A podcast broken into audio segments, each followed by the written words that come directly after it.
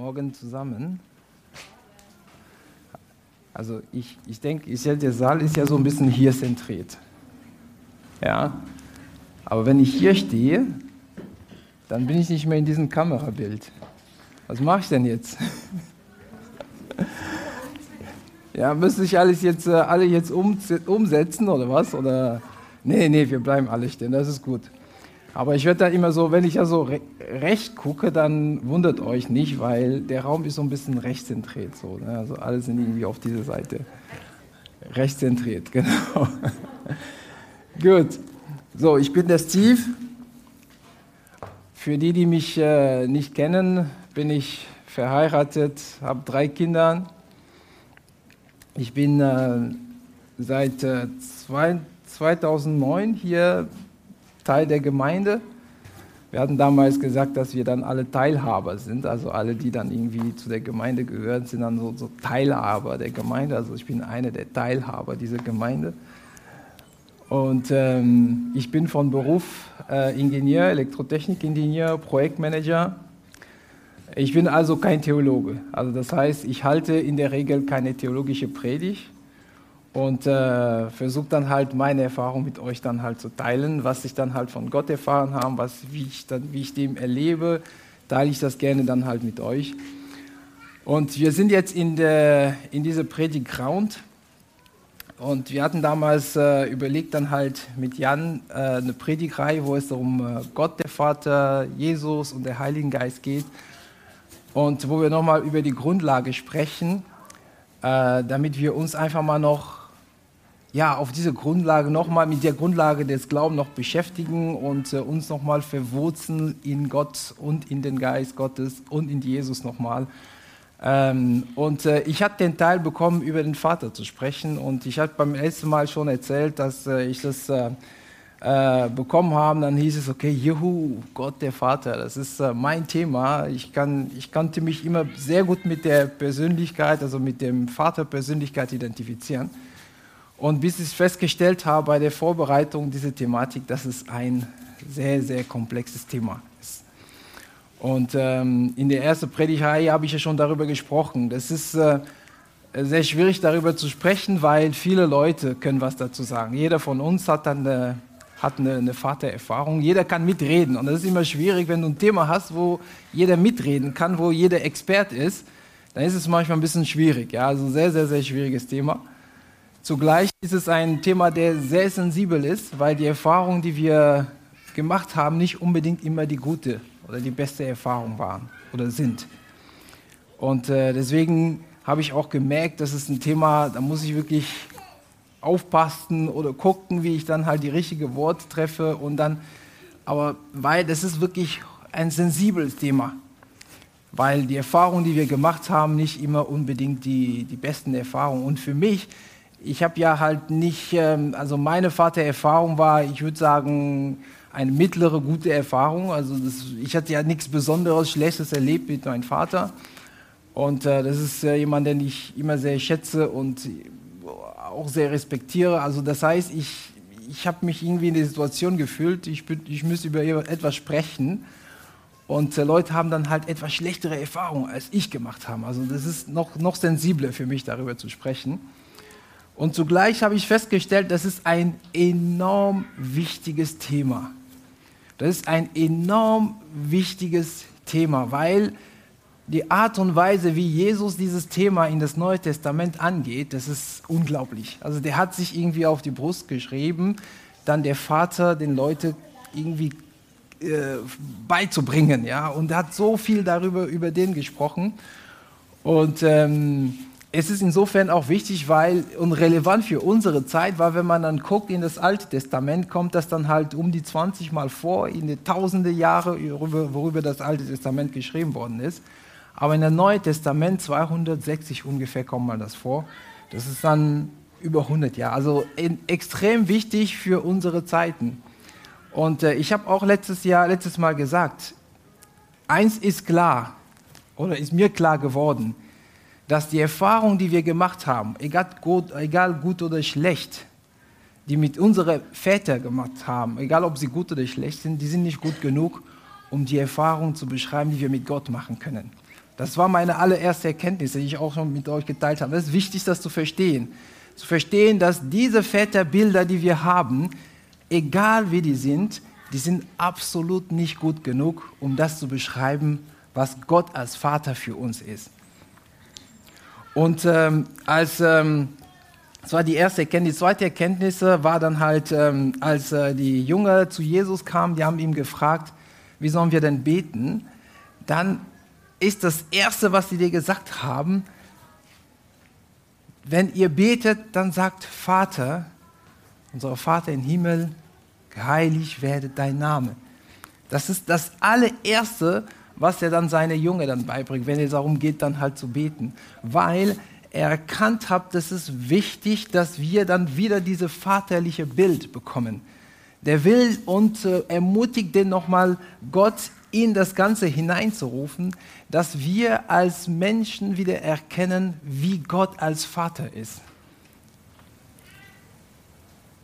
Und das hat sich ja Jesus dann halt vorgenommen und sein Gebet in dieses Vater unser ist dann halt ein Gebet, dass, äh, dass, Gott, dass wir Gott als Vater anerkennen. Das ist ein Gebet, dass äh, uns alle seine Eigenschaften offenbart werden und äh, dass er die Ehre bekommt, die ihm gebühren.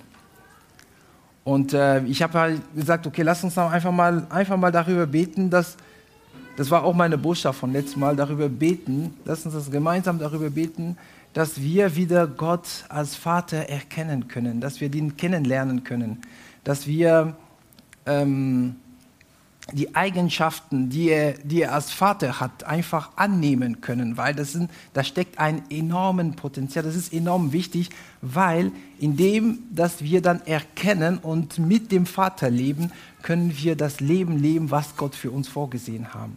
Wenn wir in Beziehung mit dem Vater sind, dann sind wir in der Lage, das Maximum aus dem Leben zu entfalten, das wir haben, das maximal beste Leben, was wir leben können, zu leben.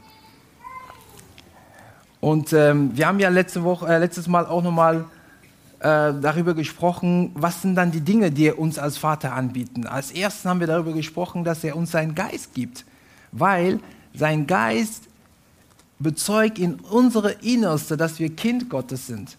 Und er selber setzt alles in Bewegung.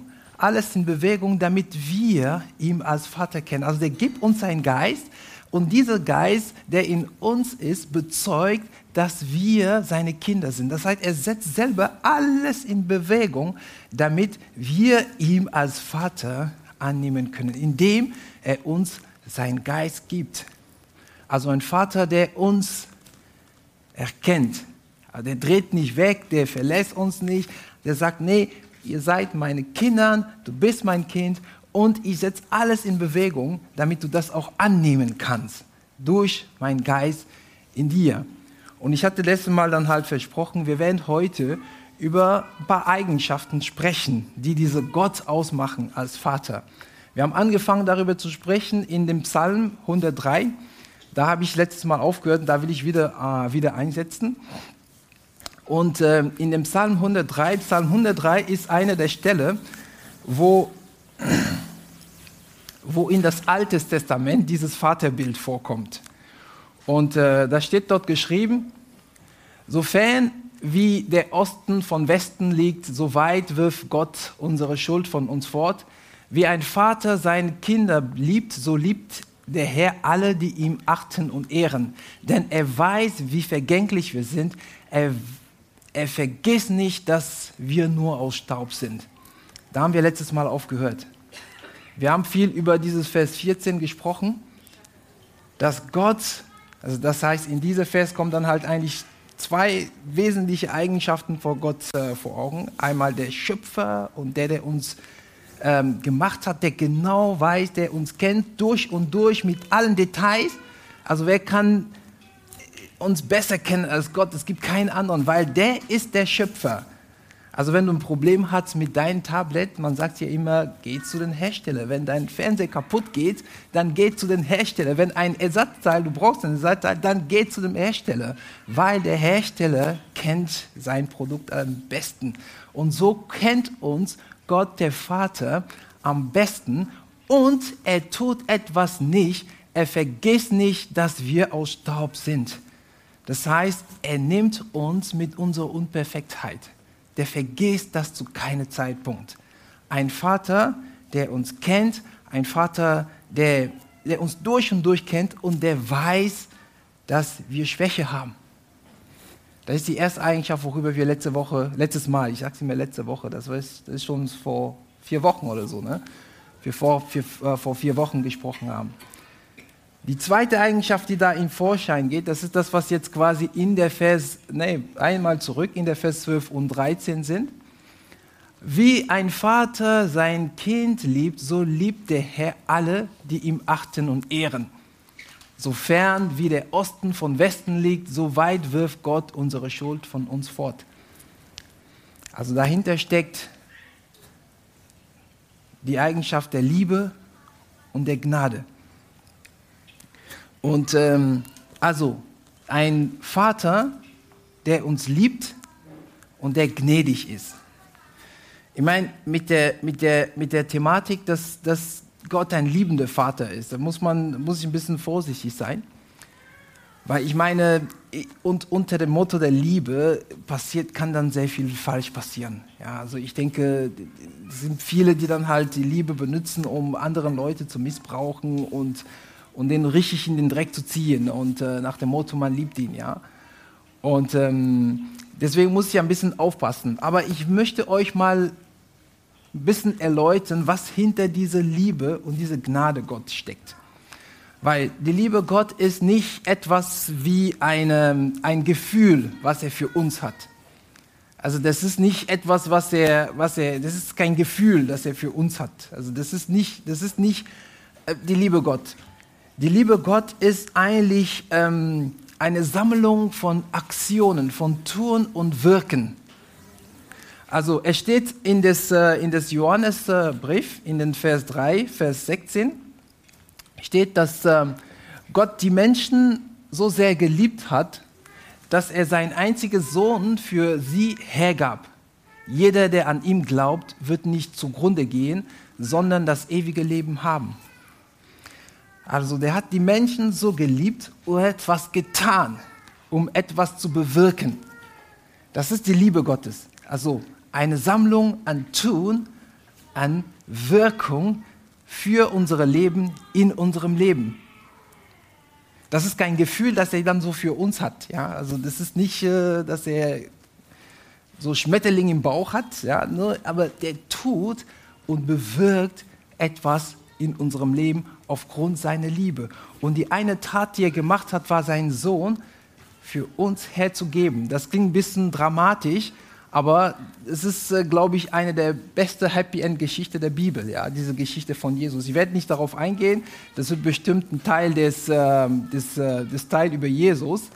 Aber ich will jetzt damit zum Ausdruck geben, unsere, unsere Leben ist dann quasi, also das Leben ist quasi in zwei Bereiche aufgeteilt. Ja? Also das gibt, das gibt der Bereich, wo Gott wirkt, wo Gott Dinge tut und in unser Leben wirkt. Und das ist der Bereich der Liebe Gottes. Und es gibt der Bereich, wo Gott gar nicht wirkt und gar nicht tut. Und dieses Bereich ist der Bereich der Zorn Gottes. Also man, man hat äh, über die Zeit hat man, habe ich auch manchmal gehabt, äh, den Eindruck gehabt, ja Gott ist manchmal sauer auf mich. Ja, das heißt, äh, oder ich, ich tue etwas und ich habe den Eindruck, der ist, ähm, der ist, der ist sauer. Oder, aber dieses Sauergefühl, die, die, die gibt es ja nicht. Es gibt dann halt Bereiche unserem Leben, wo Gott eine Wirkung hat. Und es gibt Bereiche unserem Leben, wo er gar keine Wirkung hat. Und diesen Bereich heißt der Zorn Gottes und die Liebe Gottes. Und das ist, die Liebe Gott ist kein Gefühl, das Gott uns, ähm, äh, das Gott für uns hat. Der wird uns nicht aufgezwungen. Ähm, man sagt immer oder man sagt manchmal, also sehr oft, dass es eine bedingungslose Liebe. Wer hat das schon mal gehört? Bedingungslose Liebe. Ich habe heute den Eindruck, dass noch ein bisschen eingeschlafen ist. Wer hat schon mal von bedingungsloser Liebe gehört? Sehr viele. Wenn ich euch heute sage, dass die, die Liebe von Gott ist nicht bedingungslos, was würdet ihr denn sagen? Korrekt. Der eine sagt korrekt. Was würdet ihr denn sagen? Lüge. Lüge? Ich würde sagen, ich soll mich erklären. Andere Stimmen? Also, ich bin der Meinung, die Liebe Gott ist nicht bedingungslos.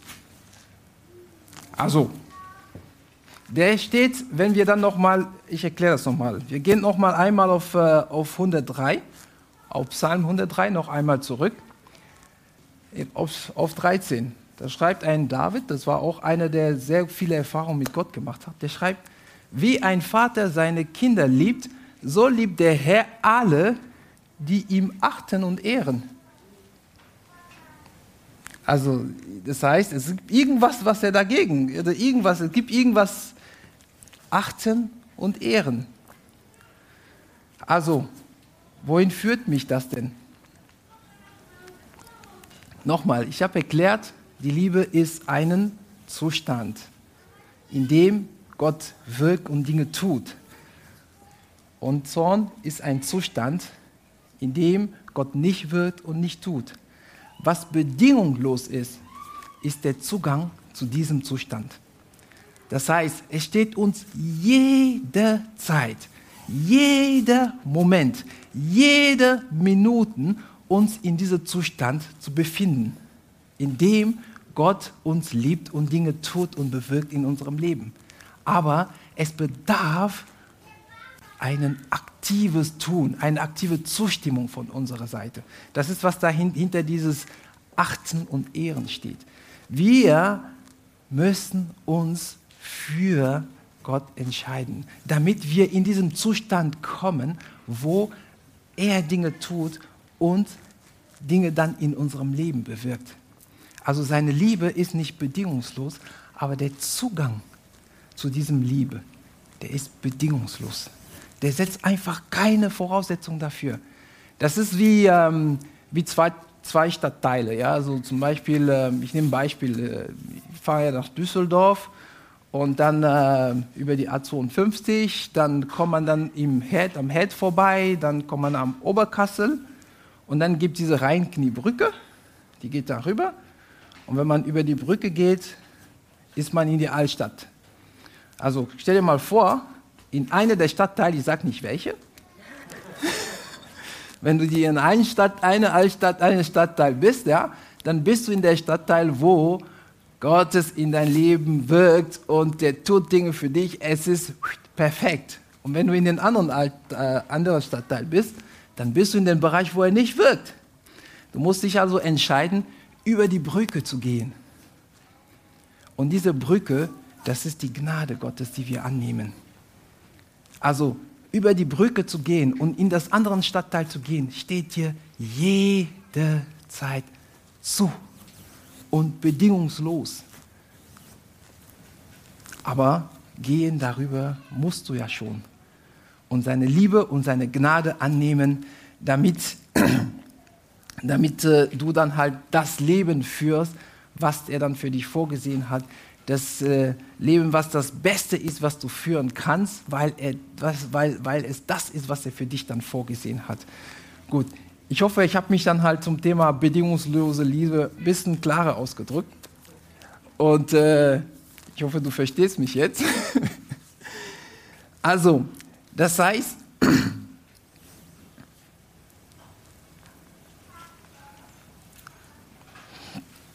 das heißt, dass Gott dich liebt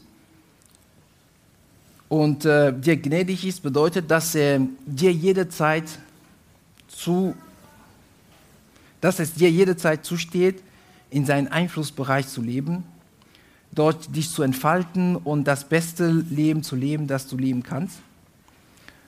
Das ist die Eigenschaft Gott als Vater, als liebenden Vater. Also der gibt uns die Möglichkeit, uns vollkommen zu entfalten.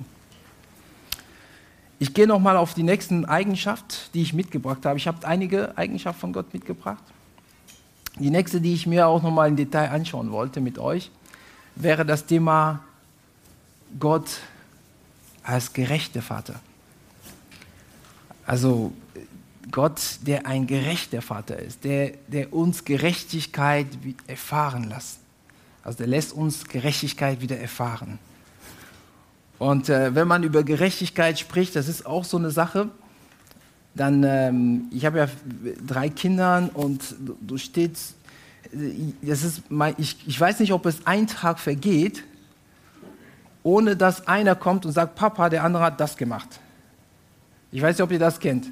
Also die rennen jede Zeit zu mir und sagen, hey Papa, der hier, der hat dies und jenes gemacht. Ja, der Papa, der hat dies und jenes gemacht. Also die, die fühlen sich immer irgendwie ungerecht behandelt und ich muss Gerechtigkeit wiederherstellen. Also permanent. Ich weiß nicht, kennt ihr das? Es ist, ist unglaublich, ja. Also die, die, du musst, du, du, als Vater, es, hast du den Eindruck, du musst immer irgendwelche Gerechtigkeit, Dinge dann klären. Also, und manchmal bin ich sogar in eine Zwickmühle. Ne? Also die, der eine sagt dir das und der andere nutzt dann irgendwas, was du gesagt hast und spielt dann halt wieder aus und dann stehst du in der Mitte, dann musst du aufpassen. Ja, was ist denn gerecht in dieser Sache? Ja, also das ist manchmal heikel, heikel, heikel, heikel Situation. Ne? Und, äh, aber nicht von dieser Gerechtigkeit spreche ich. Also das ist nicht wenn ich von der Gerechtigkeit, dass Gott uns erfahren lässt, spreche ich nicht von dieser Gerechtigkeit, ich spreche von einer anderen Gerechtigkeit. Also, wenn wir in, in 1. Johannes 1, sprich wieder dieser Johannes, also der Johannes, das war ein guter Freund von, von, von Jesu, der, der mit ihm unterwegs war. Und äh, der hat sehr viel, sehr viel über Jesus, über Gott geschrieben. Also das ist einer der der, der Verfasser der Bibel, die ich am, am meisten liebe. Also der, der, der, der, schreibt einfach krasse Dinge, dieser Johannes. Und ähm, der sagt nämlich, dass ähm, wenn wir unsere Sünde bekennen, dann erweist sich Gott als treu und gerecht. Doppelpunkt. Gott erweist sich als treu und gerecht. Und was macht er dann, wenn er treu und gerecht ist? Der wird unsere Sünde vergeben und uns von allen Bösen reinigen. Also es geht um Vergebung und Bereinigung. Also nicht mit dieser Gerechtigkeit unbedingt, also ich, ich, will ja nicht sagen, dass ja Gott äh, nicht manchmal Dinge dann wieder, ähm, äh, diese Gerechtigkeit im Sinne von, in menschlicher Sinne auch nicht etwas tut. Also dass, dass wenn jemand uns, wenn uns etwas ungerecht passiert, dass er dann halt etwas tun dagegen. Das, das, das passiert schon mal. Aber das ist nicht diese Gerechtigkeit, die die Eigenschaft des Vaters ist.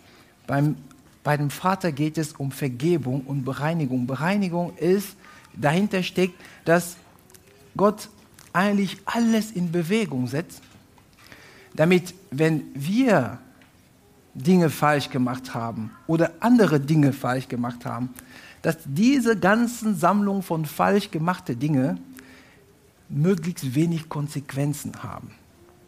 Möglichst wenig Konsequenzen haben. Also das heißt, das ist seine Gerechtigkeit. Das heißt, der, der tut alles in Bewegung, damit aus unserer Verfehlung, unsere, die Dinge, die wir falsch gemacht haben, dass daraus we möglichst wenig Konsequenzen entstehen. Das größte Beispiel, was er gemacht hat, wir, kennen, wir hören dann immer von dem Sündenfall. Adam und Eva. Ja? Also die haben da irgendwas falsch gemacht.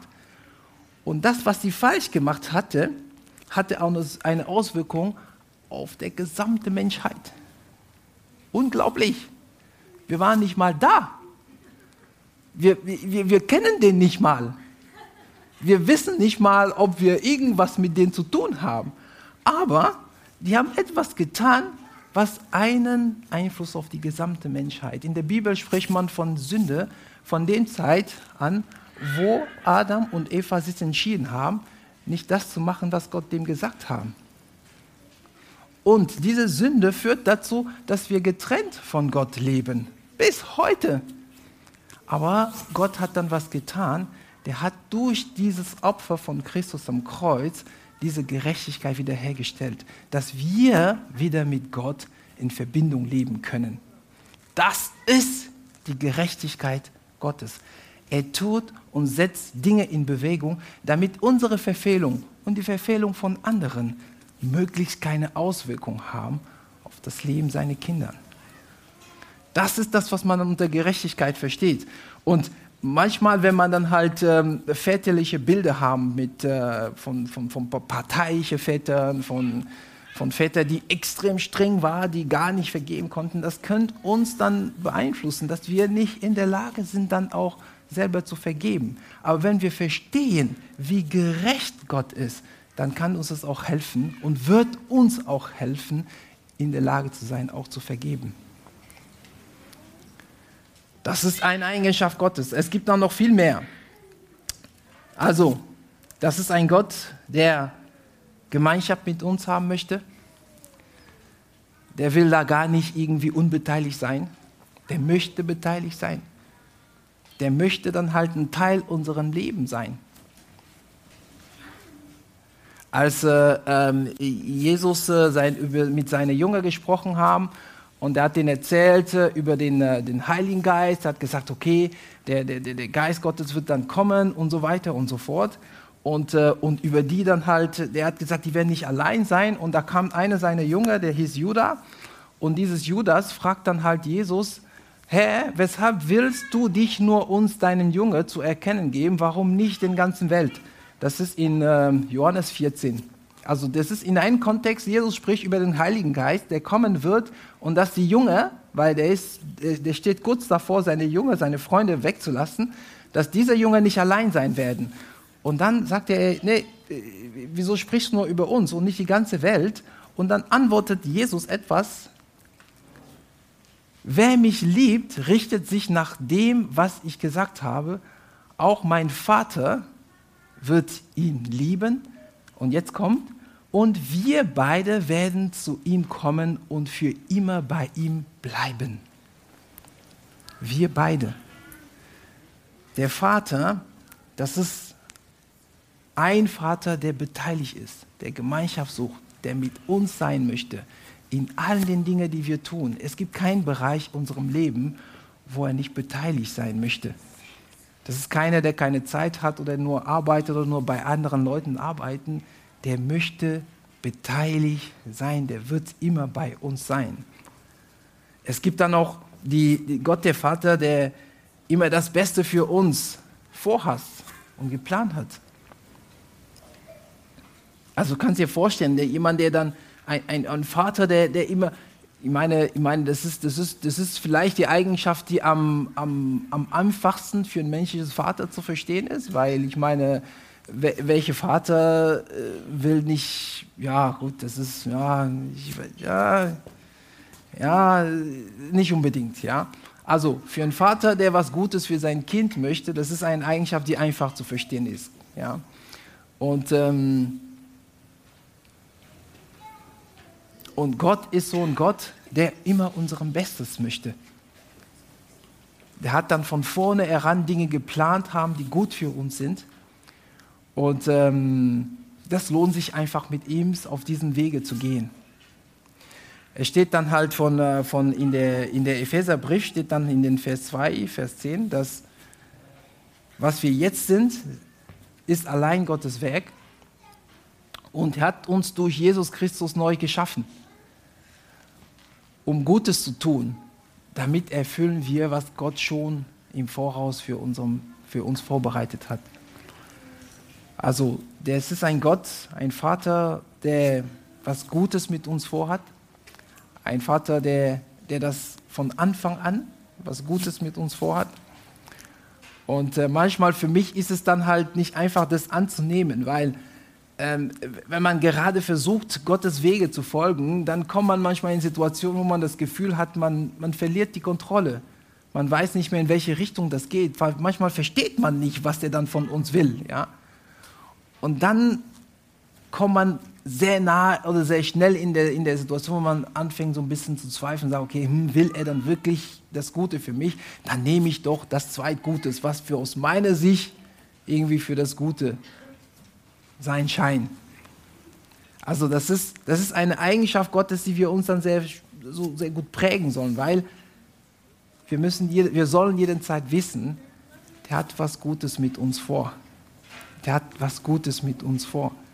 Der hat was Gutes mit uns vor. egal was jetzt passiert, egal was wir sehen, egal ob wir ob, die, ob das trüb um uns herum ist und wir verstehen nicht, wo es hingeht, er hat was Gutes mit uns vor. So ist der Vater, so ist Gott der Vater zu uns. So, es gibt ja noch viel, viel mehr. Ich denke, wenn ich jetzt alle aufzählen würde, würden wir heute nicht zu Ende gehen. Und, ähm, und es ist nicht schlimm. Ja? Also würde es ja noch eine Stunde hier bleiben. Ja, ich weiß nicht, ob es alle so sehen, aber. so, also hat, es gibt dann viele Eigenschaften, die, diese, die Gott, der Vater, kennzeichnen.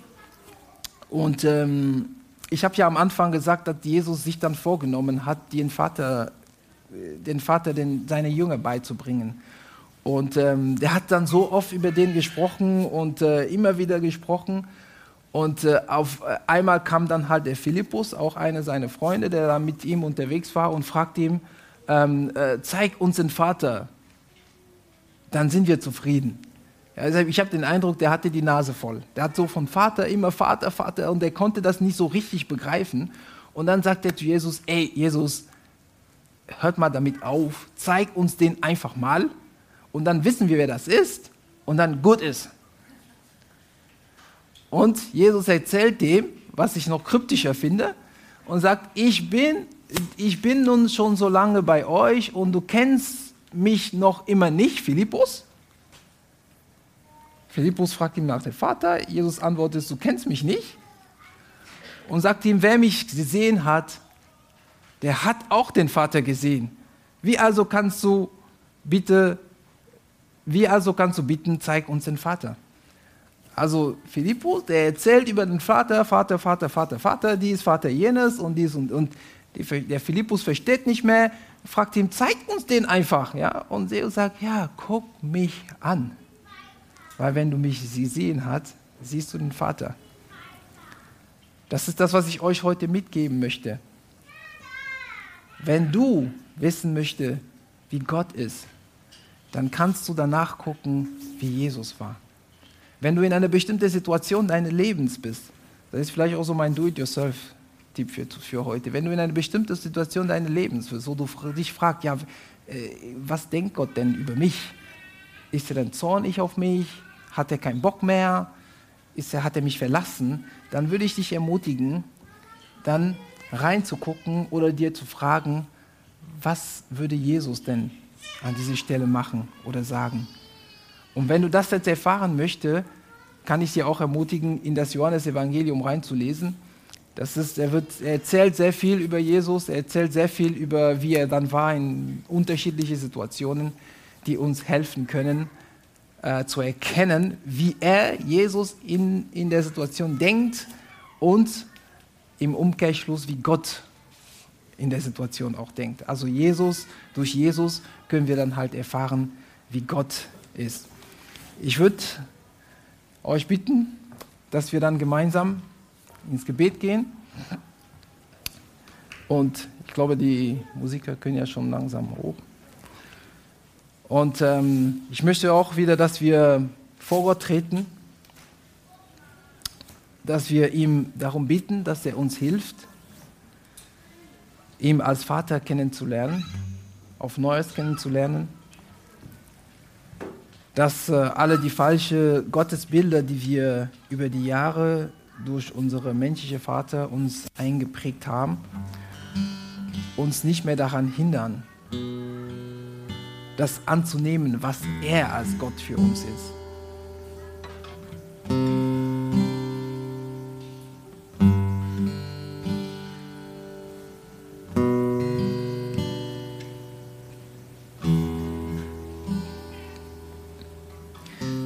Ich werde einfach mal ein, zwei Minuten Ruhezeit euch gönnen. Wer dann einfach zu Gott sprechen möchte, kann es dann da tun.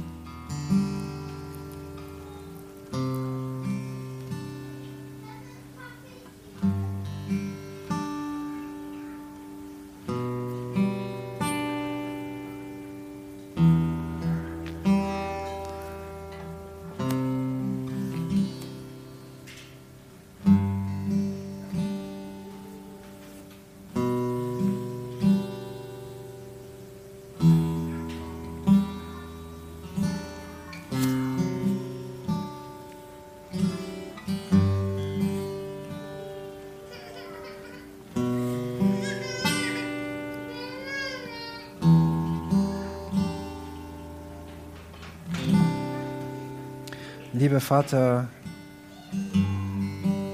wir, wir kommen heute zu dir. Wir wollen dir einfach erstmal Danke sagen für, für dem, was du dann für uns getan hast. Wir wollen dir Danke sagen, weil du uns wieder mit dir vereint hast, weil du uns die Möglichkeit schenkt, einfach auf Neues bei dir zu sein. Wir wollen dir Danke sagen für deine Liebe und für deine Gnade. Oder wir wollen dir Danke sagen, weil du, du dafür sorgst, dass all den, den Fehlern, den Scheitern, den wir haben, dass sie, dass sie nicht unbedingt die, die Wirkung haben das, oder die Konsequenzen haben, was sie dann halt hätte haben können. Wir wollen dir Danke sagen, weil du, du bei uns bist, dass wir nicht allein unterwegs sind und ähm, aber du stehst einfach bei uns. Wir wollen dir danken, weil du zu uns stehst.